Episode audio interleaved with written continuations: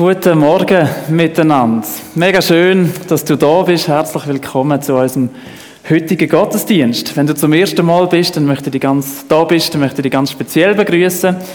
Schön, dass du daher gefunden hast. Ich hoffe, dass du dich wohlfühlst da bei uns in der FEG in Murten. Ja, wir feiern heute einen speziellen Gottesdienst miteinander. Wir starten nämlich in eine neue Gottesdienstserie. Und die hat den Titel Starker Gott, starker Halt. In der Bibel gibt es ein Buch, das ist anders wie alle anderen Bücher. Das ist ein Buch, in dem sind nämlich nur Gebet drin aufgeschrieben. Ein Theologe, der Dietrich Bonhoeffer, hat es als Gebetbuch der Bibel beschrieben. Und das sind Psalmen. Die Psalmen wollen uns helfen, mit Gott ins Gespräch zu kommen. Sie wollen uns eine Hilfe sein beim Betten. Sie wollen uns eine Hilfe sein, Wort zu finden für unser Betten. Und zwar finden wir hier in diesen Psalmen Gebet für jede Lebenslage. Von Himmel hoch jauchzend bis zu Tode betrübt. In den Psalmen wird gejubelt und gefestet und es wird geklagt. Und immer wieder wird in diesen Psalmen ausgesprochen, wer Gott ist und wie Gott ist. In diesem Gebet wird Gott zum Beispiel als starker Halt beschrieben, als starker Fels, als sichere Burg, als mächtiger Gott, der über allem steht. Tja, wenn es im Leben, wenn im Leben alles rund läuft und ruhig läuft, ja, dann, dann mag sich das vermutlich so anfühlen. Gott hat alles im Griff, alles wunderbar und schön. Aber wie sieht es aus, wenn es im Leben dann eben mal nicht mehr so rund läuft und ruhig läuft? Wie sieht es aus, wenn es in meinem Leben stürmt? Wir haben heute einen Gast bei uns im Gottesdienst, Elisa Christen. Sie wird uns von ihrem Leben erzählen.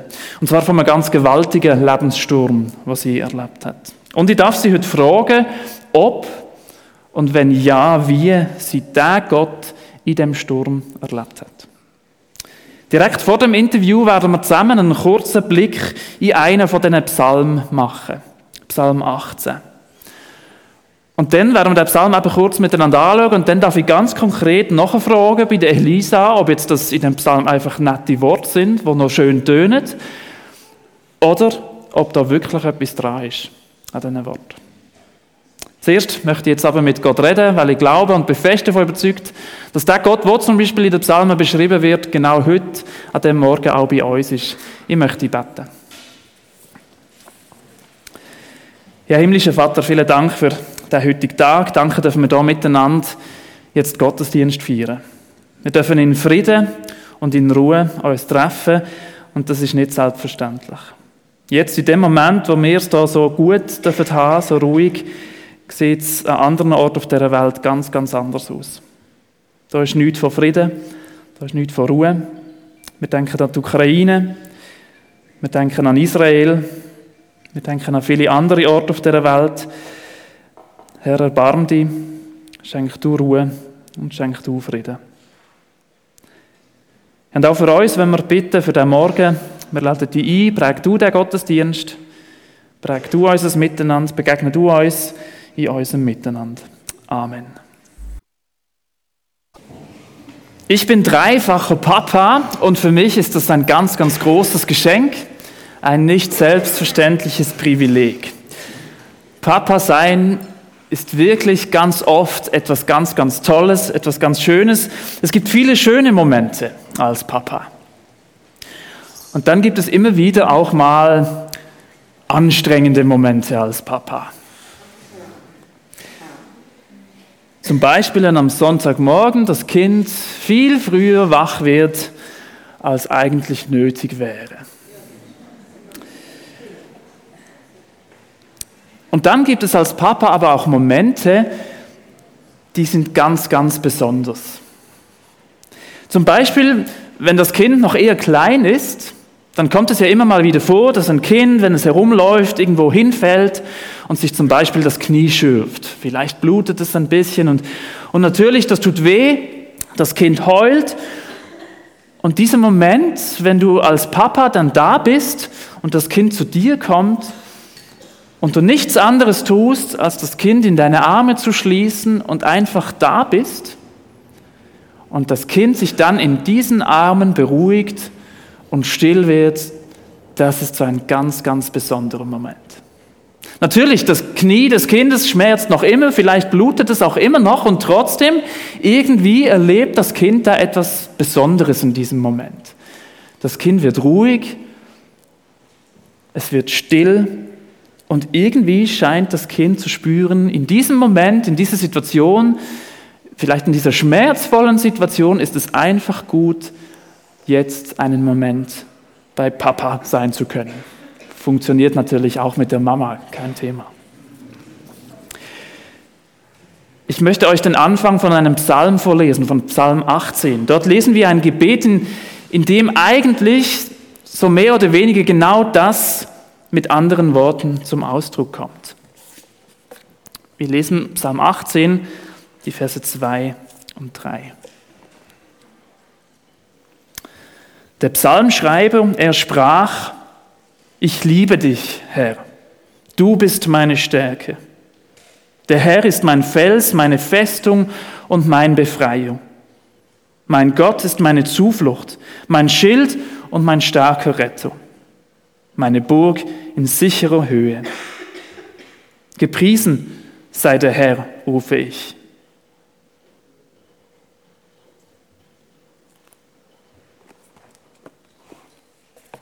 Was für ein Gebet. Das klingt schon fast euphorisch. Wenn wir das so lesen, dann, dann müssen wir davon ausgehen, der Psalmschreiber, dessen Leben muss sehr ruhig, sehr friedlich, alles wunderbar verlaufen sein, damit man solche Worte findet. Da scheint alles bestens zu sein, oder? Wenn wir uns den ersten Vers dazu noch anschauen, bekommen wir einen Hinweis. Ja, dann ist dazu gemacht.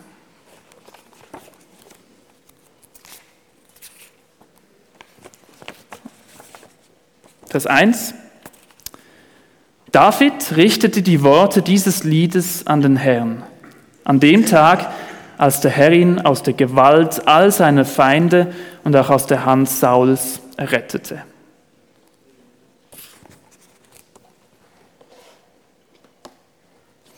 Diejenigen, die ein paar Geschichten von David, vom König David aus der Bibel kennen, die wissen vermutlich, dass das Leben von David alles andere als, als immer nur schön und gut war. David hat alles andere als in einer frommen, heilen Welt, in so einer realitätsfremden Bubble gelebt. Ganz und gar nicht. Sein Leben war ziemlich krass. Vom einfachen Hirtenjungen, vom Nichtsnutz der Familie, wurde er später zum König vom Volk Israel. Er hat viel Tolles und Schönes erlebt, zum Beispiel seine Karriere am Königshof, oder sein, heldenhaft, sein heldenhafter Sieg gegen die Philister und, und Goliath. Denken wir an seine starke Freundschaft. David hat aber auch viel Leid und Schwieriges erlebt. Er wurde über längere Zeit unschuldig verfolgt. Sein Königsvorgänger Saul wollte ihn, wollte ihn umbringen. Aber auch David selber wurde in seinem Leben schuldig. Er hat viel Mist gebaut. Denken wir an die Affäre mit, mit der Frau einer seiner Offiziere in der Armee. Dadurch wurde David später sogar zum Mörder. Also schon mit wenigen Sätzen merken wir, dieser David, ja, der hat ein krasses Leben gehabt, eine krasse Lebensgeschichte. Und ja, vermutlich haben wir in unserem Leben nicht die gleichen Erlebnisse gemacht, wie das David gemacht hat. Aber trotzdem, auch viele von uns, die wir jetzt hier in diesem Saal sind, haben in ihrem Leben auch schon einige Hochs und auch einige Tiefs erlebt. Wir haben Freude, das, das pure Leben, das schöne Leben erlebt. Und wir haben auch schon schwere Krisen erlebt. In Vers 1 haben wir es gelesen, David hat dieses Gebet geschrieben, nachdem sein Leben etwas ruhiger geworden ist. Man geht davon aus, dass dieser Psalm von David so etwas Rückblickendes auf sein ganzes Leben hat. Und im Rückblick auf sein Leben beschreibt er diesen Gott mit, mit diesen klaren und starken Worten. Und manchmal fast etwas romantisch, oder? Vers 2, wir haben es gelesen, ich liebe dich, Herr, haben wir gelesen. Wann hast du zum letzten Mal so gebetet? Ich liebe dich, Herr. Die hebräische Sprache, so wie dieser Text ursprünglich geschrieben wurde, kennt verschiedene Worte für lieben. Und David benutzt hier das Wort Racham auf Hebräisch. Und er meint hier kein romantisches Lieben. Dieses Wort meint eine Liebe, die an die Erfahrung des bergenden Mutterschoßes erinnert. Also David liebt seinen himmlischen Vater, also in der Weise, wie wenn ein Kind sich, sich ganz eng zusammenkuschelt und bei seinem Mami oder bei seinem Papi sich auf den Schoß in die Hände schmiegt. Und so von, zum Beispiel von Mami Liebe und Wärme empfängt. Es ist ein Ausdruck von Liebe, so wie, wie Eltern ihr Kind lieben, in dem Moment, wenn sie es umarmen und auf ihre Schoß tragen. Und David beschreibt Gott, den himmlischen Vater, hier als einen Papa, der, der uns tiefste Geborgenheit und Nähe schenken möchte. Und das, obwohl David in seinem Leben auch viele, viele große Krisen erleben musste. Ist das, was wir hier von David lesen, dieser jahrhundertealte Text, ist der wirklich realistisch? Kann ein Mensch Gott so erleben und vor allem dann, wenn ihn auch schwere Schicksalsschläge treffen? Ich freue mich, dass wir heute einen besonderen Gast bei uns haben und an der Stelle wechsle ich jetzt auch auf Schweizerdeutsch. Der Lisa Christen hat den Glauben an den großen und starken Gott schon in ihrer Kindheit kennengelernt. Ihre Eltern sind auch in eine Gemeinde gegangen, sie hat den Glauben sie klein auf mitbekommen und hat sich dann selber auch eigentlich entschieden, mit dem Gott zu leben. Der Sommer 2017 hat ihr Leben und das von ihrer Familie aber dann komplett auf den Kopf gestellt. Und ich darf Sie heute fragen, ob und wenn ja, wie sie der doch so große und starke Gott, der, der alles kann, wie sie ihn erlebt hat in dieser Zeit. Elisa, ich freue mich sehr, dass du da bist. Ich bitte dich doch, zu mir auf die Bühne raufzukommen.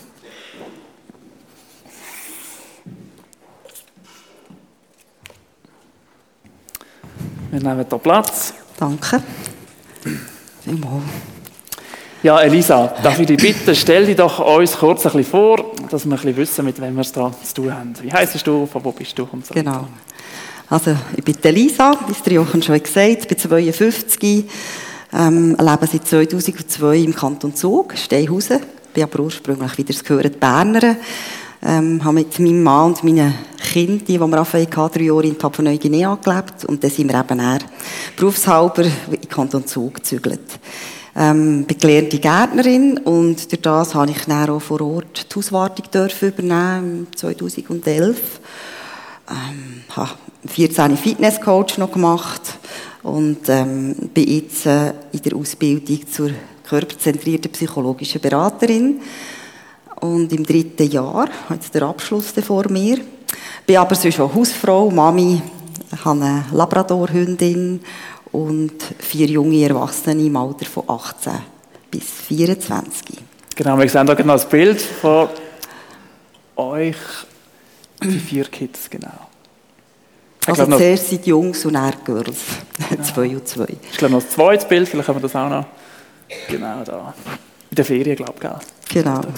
Ja, Elisa, damit wir noch ein bisschen besser dich spüren, ähm, ich habe drei Stichworte mir aufgeschrieben. Ich sage dir jetzt dann die drei nacheinander ja. und ich bitte dir jeweils drei, vier Sätze einfach kurz zu sagen, was das mit dir ähm, zu tun hat. Sport. Okay.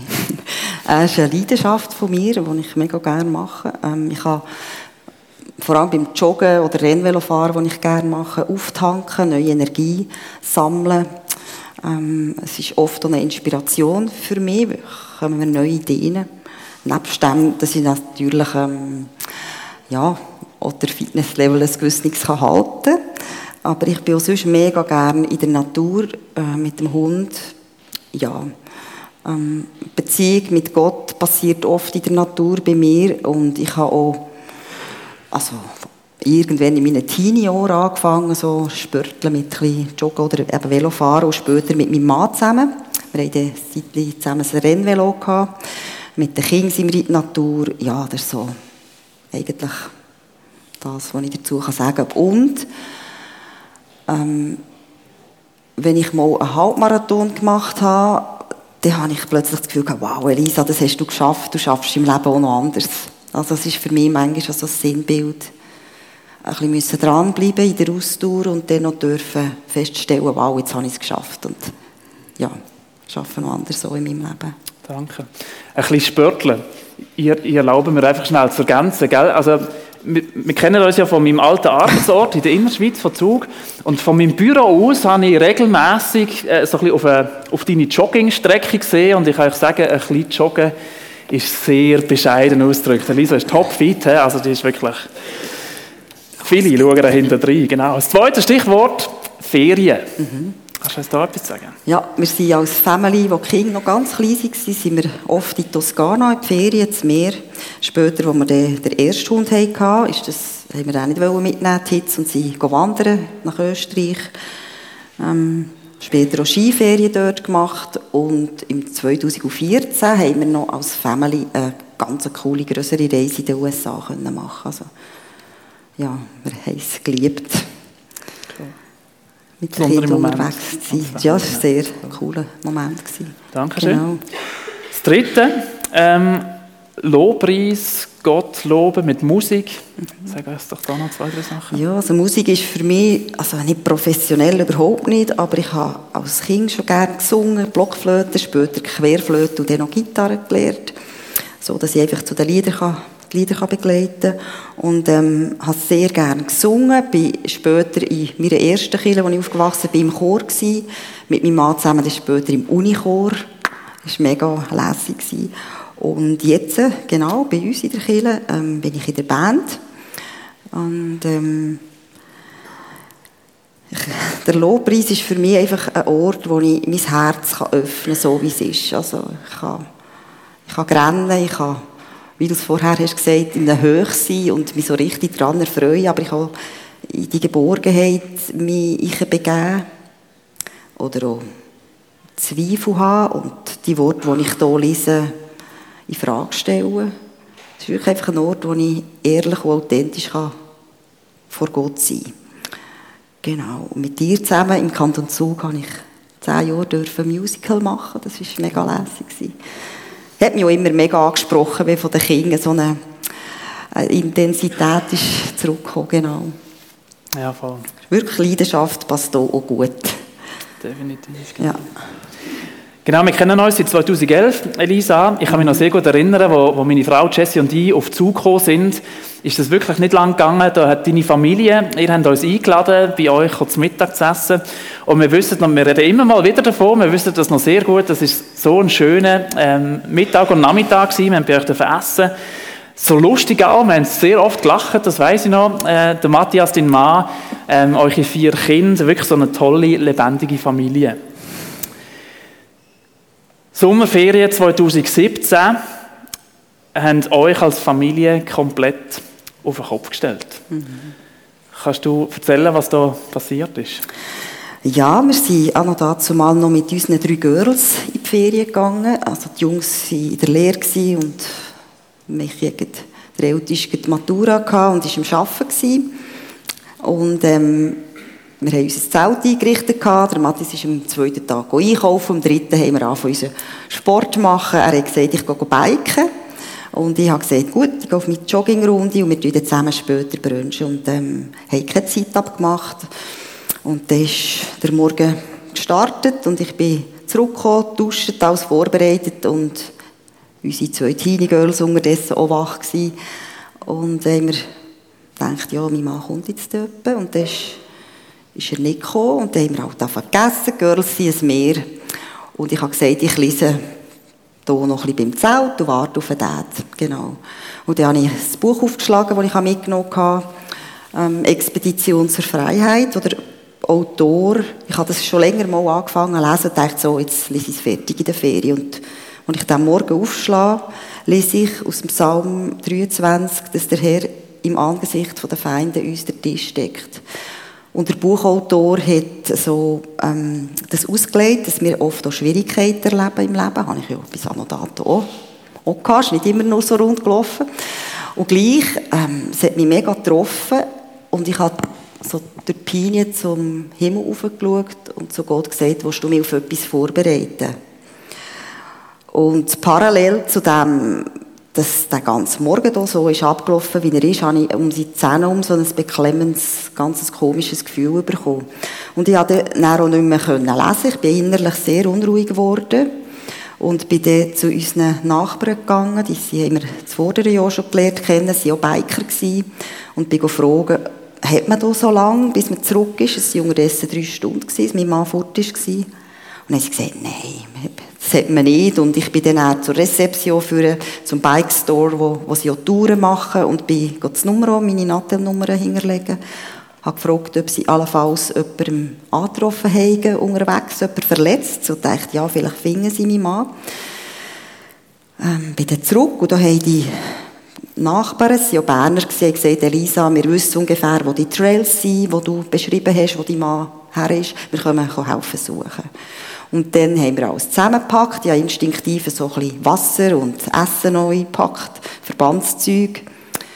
Und gerade, als wir rausfahren ähm, zum Campinghaus, habe ich ein Telefon bekommen von Rezeption, ich soll kommen. Sie haben meinen Mann gefunden. Und dann bin ich einfach ein bisschen erleichtert gewesen. Und als ich dort herbekomme, haben sie mir näher in gebrochenem Englisch gesagt, er hätte einen Unfall gehabt. Und so im Nachhinein ein Heart Attack, also ein Herzinfarkt. Und ich dachte, boah, okay, Herzinfarkt, das ist so wie, eigentlich seid ihr im Himmel gekommen und ja, wir haben dann alles organisiert, dass meine, meine Girls informiert und die haben dann bei unseren Campingnachbarn dürfen andocken, wenn sie es gebraucht hätten und ich bin dann mit dem einen ähm, ins Spital gefahren, auf Grosseto, weil sie haben mir gesagt, er liegt dort bereits, im Spital. Und als wir dort ankamen, noch eine längere Wartezeit hatten, habe ich dann meinem Sohn angerufen, dem Mike, in die Schweiz, und gesagt, zuerst habe ich ein bisschen abgetastet, wo er ist, und gesagt, los, der Daddy lebt, aber er hat einen Herzinfarkt gehabt, kannst du. Magst du, kannst du die Leute informieren, ich melde mich dann später wieder. Genau, er hat nachher mir auch angerufen. Ähm, das war in der Sommerferienzeit natürlich auch bei uns in der Schweiz. Gewesen. Er hat mir dort angerufen und kurz erzählt, eben, was mhm. passiert ist. Man hat aber noch nicht viel gewusst. So, oder man gewusst, einen schweren Herzinfarkt. Und, und er hat mich und uns gebeten, ob wir doch für den Matthias können beten ähm, als Gemeinde, dass wir da ähm, euch in dem Sinne aus der Distanz können begleiten Wie, wie ist Matthias dort gegangen in den ersten Tagen denn? Ähm, mhm. Was ist euch schon bewusst gewesen? Was ist so ein bisschen eure Hoffnung gewesen, so in diesen ersten Stunden dort und Tagen? Also, als ich dann nachher zu ihm gehen konnte, zuerst noch mit einem Arzt sprechen sprechen, hat der Arzt zu mir gesagt, dass sein Herz für eine längere Zeit gestoppt hat. Dort bin ich gehockt und dachte, puh, das war eigentlich tot das ist fast unmöglich, und jetzt lebt er wieder. Ja, und dann konnte ich zu ihm können, das war eine Herz-Lungen-Maschine. Einfach 24 Stunden und die haben sie dann. Am nächsten Tag ist die weg gewesen. Aber zu dem Zeitpunkt habe ich, eben, habe ich das Naus nicht ab, können das Ausmaß absehen oder abschätzen und habe ihm einen Brief geschrieben. Ich dachte, du schreibst ein bisschen gross, ich komme morgen wieder und dachte, er sei dann wach. Und dann ist eben die Maschine weg gewesen, Sauerstoffunterstützung, aber er ist nur dort gelegen. Und der Arzt in Italien, das ist fünf Tage dort auf der Intensiv gelegen, hat mir der eine Arzt gesagt, Frau Christen, spätestens nach drei Tagen sollte er irgendwie ein Zeichen von sich geben. Und wir sehen, dass er einen Schaden hat, aber wir wissen nicht, in welches Ausmaß. But he is young, hat er gesagt und hat so ein bisschen gesmiled und ja, es war dann so gewesen, dass ich wirklich gehofft habe, weil du die Hoffnung hast angesprochen, so im ersten Moment, dass er einfach vielleicht muss lernen reden, laufen. Das habe ich so meine Kinder in die Schweiz kommuniziert. Oder dass wir einfach müssen warten bis er safe ist für, für den Transport. Weil Eber hat aufgrund von seinem Hirnschaden ähm, massive epileptische Anfälle zu machen.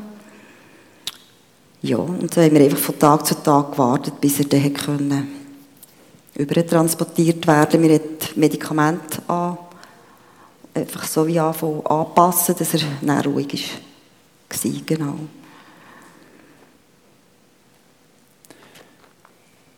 Wir haben vorher in dem, in dem Psalm gelesen, ähm, Psalm 18 von David.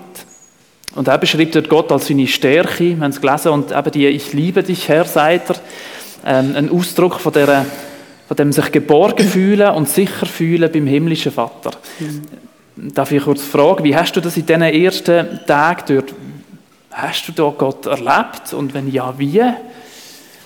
Kannst du es da ja, also, sagen? Ich habe, ich habe ja gesagt, oder, ja, ich habe sofort ein beklemmendes Gefühl gehabt. Ich bin mir vorgekommen, wie wenn ich wie auf einem anderen Planet wäre. So in einem, der ganze Körper hat sich wie zusammengezogen, ein trockenes Maul. Ich habe wirklich keinen Appetit mehr gehabt. Ich musste zwingen, dass ich mich ein bisschen über Wasser behalten kann. Und ähm, ich sage jetzt mal zuerst noch so von außen, ist meine Schwester gekommen mit ihrem Mann, die waren auch in Italien, in Norditalien in der Ferien gewesen, und die sind dann zu mir gekommen, wo ich gewusst habe, jetzt geht es noch länger, bis man meinen Mann transportieren kann. Ähm, die Campingfreunde, die auch einfach von Anfang an sind da waren, habe ich dann gedacht, ich tue jetzt ein bisschen entlasten, die wollen ja auch Ferien machen. Ich selber habe probiert, ein bisschen Alltag, Normalität zu bringen, einfach von Tag zu Tag zu warten, bis ich wieder News habe von der Rega, die mit den Ärzten in Italien in Kontakt waren. Also es war für mich auch eine grosse Hilfe gewesen, dass wie von außen so Sachen sind an mich hergetragen wurden. Und auch Kille von Zug hat ähm, uns ein Foto geschickt, wo sie auf so in grossen auf eine, immer auf dem A4-Blatt ein Wort gestanden ist und alle die Hände oben hatten, wir beten für euch. Und das war unglaublich ermutigend. Gewesen. Und ich selber habe einfach jeden oben, also manchmal habe ich es gemacht, Arm um mich gelegt und gesagt, danke Jesus, dass du da bist, danke Gott, ich darf mich in dir bergen.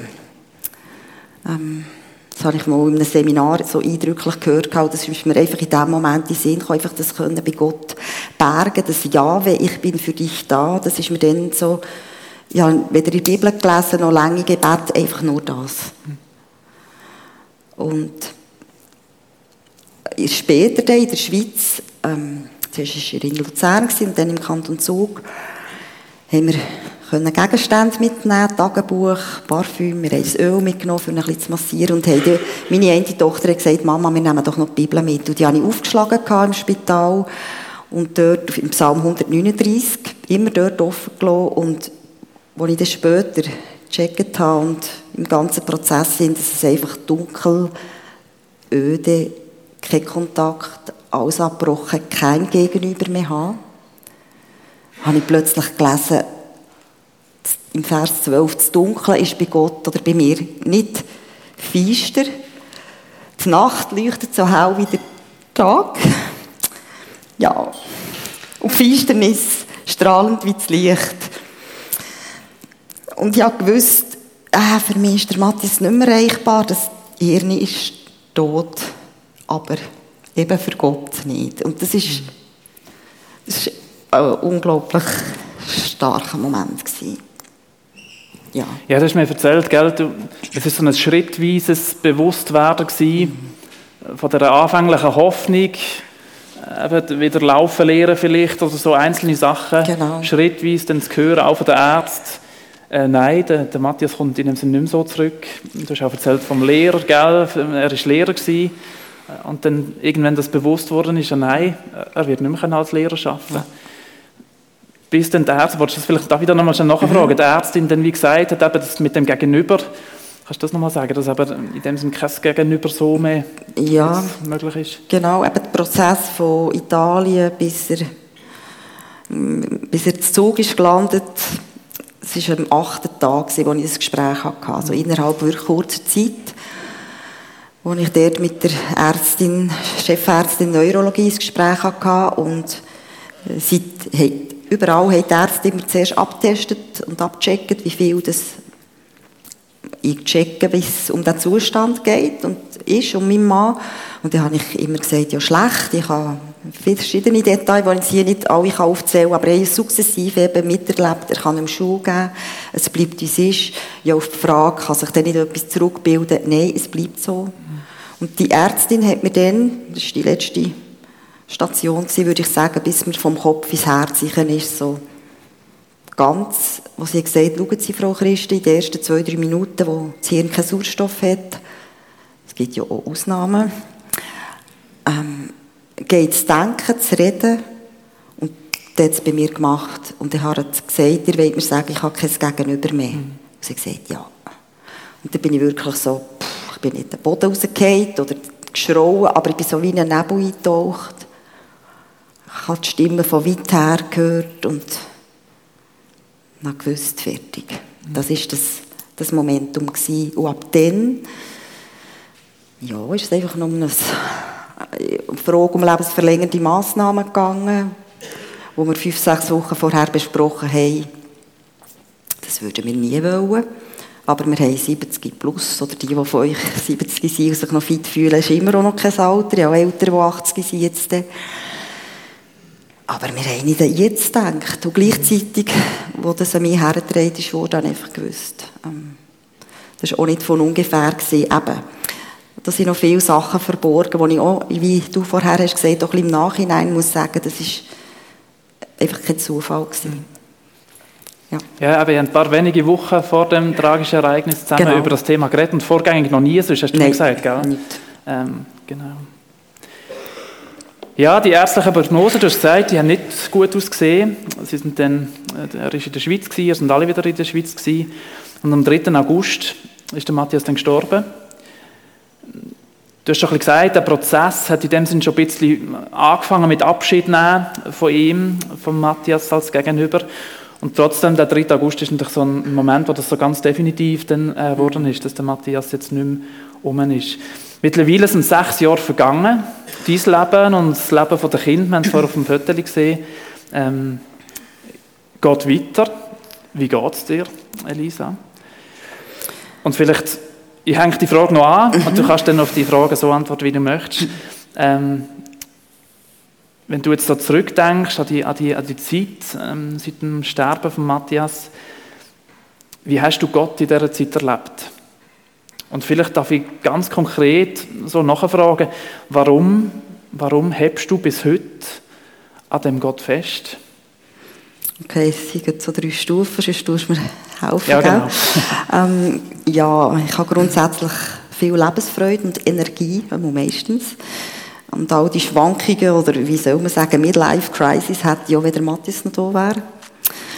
Ähm, ja, es ist mega schön, dass ich durfte den Prozess mitverfolgen von meinen Kindern. Also sie waren dann zwischen 12 und 19 gewesen. Mit seinem Teenie-Alter, Pre-Teenie, ganz viel war im Umbruch gewesen und auch geschehen in diesen sechs Jahren. Äh, heftige Zeiten mit meiner zweitjüngsten Tochter, wo ihr auch einiges wisst. Und das hat sich einfach dürfen, ja, verändern. Kommt mir einfach ganz spontan in Sinn. Ich habe wirklich eine Zusage bekommen, dass Gott in der Wüste wieder Wasser fließen und in der Öde wieder wird zum Leben erwachen und, oder dass wieder Leben wird entstehen. Und eben die Beziehung zwischen der einen Tochter und mir war wirklich öde. Gewesen. Und das ist heute, ja, ich kann sagen, Halleluja, ganz, ganz anders. Das ist zum Beispiel so ein Prozess. Und ja, wie ist es mir gegangen? Oft so sehr wellenmässig. Am Anfang sind die Wellen sehr stark gekommen ich habe zum Beispiel gemerkt, es kommt der Herbst, Jahreszeiten, Farben, ich bin eingeladen worden, Konzert oder zu Freunden und ich habe gemerkt, wow, ich, ich bin noch am Leben und ich, das Leben geht weiter und ich habe mir das so gesagt, ich stecke den Kopf nicht in den Sand. Und gleichzeitig ist dann manchmal umso heftiger der Schmerz da reingekommen, hm, ohne dich. Und ich habe wirklich mich auch von tausend Sachen, von kleinsten bis zu sehr grosse Sachen von meinem Mann müssen verabschieden. Viel traurig, hergeschaut. Und manchmal habe ich gedacht, kann ich das überhaupt? Das Wort ist, ich akzeptiere es. Die Akzeptanz in der ganzen Situation, die ich bekommen Viele Fragen auch an Gott. Warum lässt du das zu? Wo bist du? Eben, starker Gott das Bild, das ich hatte, ich hatte zwar schon andere Momente auch von vorher in meinem Leben, wo ich ihm die Frage gestellt habe und gleich ich, komme immer wieder zurück, auch wenn ich das nicht beantworten kann und Fragen offen bleiben, ich habe daran fest. Ja, ich glaube auch in der Zukunft, nächstes Jahr heiratet mein Ältest und das wird auch wieder ein Moment sein, den ich noch nie hatte. Also, das erste Kind heiratet, mein Partner nicht dabei. Es ist so, dass wir in unseren Eheringen aus dem Jeremia 29, 11 der Vers drinnen haben, dass Gott uns eine Zukunft gibt und dass er nicht das Leid will. Und ich habe einfach mir plötzlich gesagt, Elisa, das gilt nicht erst für in der Ewigkeit, dein Leben hat hier auch noch einen Wert. Aber ich habe mich wirklich am Anfang situativ nur als halbe Person gefühlt und eben halt zu mir selber müssen finden, mein Leben mir neu finden und organisieren. Zu merken, dass ich ganz bin und nicht nur halb. Und ähm, ich habe zu viel Händedrucks erlebt, wo ich einfach den Gott nicht loslassen kann. Auch wenn, ich, wie gesagt, ich hatte Zweifel, gehabt, ich bin wütig geworden, sowas von enttäuscht, weil wir hätten zusammen alt werden ähm, Als ich wieder ein bisschen Kraft hatte und wieder anfangen zu joggerle, war es wirklich dann gewesen, bin ich mal auf den Zug gefahren und habe Briefe glaube bei der Krankenkasse, beim Heimweg gewesen, und plötzlich ist im Zug liegt ja am See, ist ein Möwe immer neben mir geflogen. Einfach beständig. Und ich habe eine Stimme gehört, die gesagt Elisa, ich bin immer bei dir. Ich lasse dich nie allein. Mein Frieden bleibt. Und ich habe so viele so kleine Sachen erlebt, oder die für mich dann gross waren, auch vielleicht noch mal zurück in der Nacht auf die Beerdigung, habe ich geträumt. Wir können sagen, ja, einerseits ist es das normal, dass man als Person, als Mensch auch Sachen via Träume verarbeitet. Und gleich war es für mich so gewesen, wie ein Händedruck mehr von Gott. Ich habe meinen Mann gesehen. Er war am Liegen und hat wunderschön ausgesehen. Im Vergleich zu seinem Endstadium. Und ich habe gesehen, wie er wie, ich, wie ihm Fleuge da über die Wangen krabbelt und wie er plötzlich die Hand lüpft und die fortputzt. Und ich habe so hergeschaut und gesehen, wow, du, du, du spürst es wieder, du siehst gesungen aus, weil er hat ja nicht mehr gespürt und kein Schmerz und kein Empfinden mehr können erleben Und ich wusste, du bist gesungen. Und dann habe ich im nächsten Moment, wir haben einander umarmt oft, oder wenn wir am Laufen sind, haben wir einander viel die Hand gegeben, aber dort habe ich nicht eine Umarmung von ihm gespürt, sondern einen warmen Händedruck. Und ich bin erwacht und habe das immer noch gespürt. Und das war für mich so, gewesen, Elisa, es ist okay. Mir geht es gut. Ja, ich könnte noch mehr sagen, aber das ist so klein.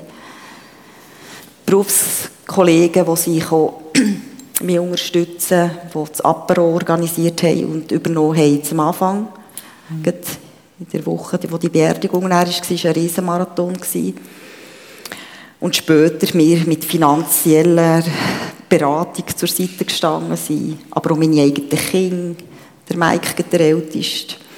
Ähm, Leute aus der ganz nahen Familie, die mich unterstützt haben, einfach mit mir ausgehalten haben und für mich sind da gewesen. Und manchmal ohne Worte. Einfach, ich durfte sein und das hat so gut getan. Und vielleicht noch bei Gott. Ich, es hat Leute gegeben, die mir gesagt haben, Elisa, du tust das Tal von der Trauer so joggen. Du gehst so schnell, weil ich bin vielleicht eine Woche, zwei später nach der Beerdigung, glaube der andere Sonntag, bin ich wieder in der Kirche und vielleicht der übernächste hatte ich Bistrodienst, gehabt, habe ich mir überlegt, ja, was mache ich jetzt? Und ich bin hergestanden, weil ich dachte, wenn sollte ich denn wieder einsteigen, wenn nicht jetzt? Und das hat vielleicht manchmal so das Bild gegen gegeben, dass ich mega stark bin und ich habe einfach gewusst, das Leben geht weiter und ich bin in der Gemeinde schwach gewesen, habe im Lobpreis viel können brüllen, aber auch daheim oder in der Natur. Ich konnte es rausschreien oder wenn ich die Enttäuschung ich das Tagebuch geschrieben. Halt einmal mit der Faust an einen Ort getatscht, weil es einfach raus müssen.